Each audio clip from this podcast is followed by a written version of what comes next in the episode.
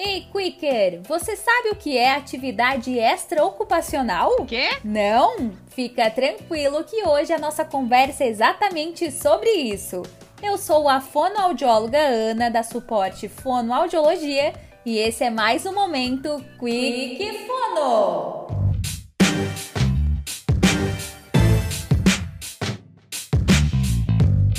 Vamos começar do começo. O que é uma atividade extraocupacional?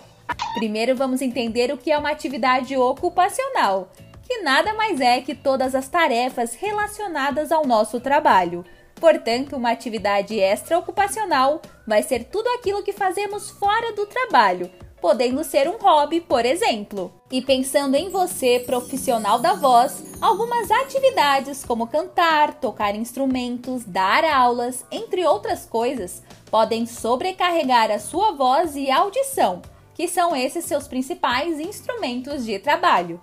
Uma vez que na rotina ocupacional já tem uma demanda maior, é importante pensar que fora dela também precisamos ficar atentos ao seu uso e cuidados necessários. Por isso, separamos dois pontos importantes para que você fique de olho.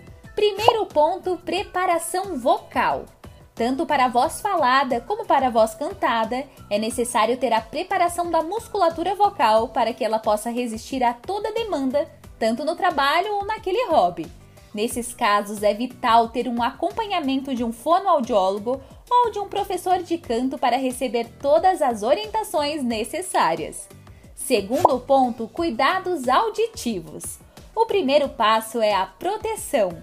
Fique atento ao volume a que você está exposto e por quantas horas ele acontece. E, se necessário, use protetor auricular. Manter sua saúde auditiva garante um bom desempenho nas atividades que você busca, sem contar que auxilia para uma boa comunicação. Ficou um pouco mais claro, Quicker?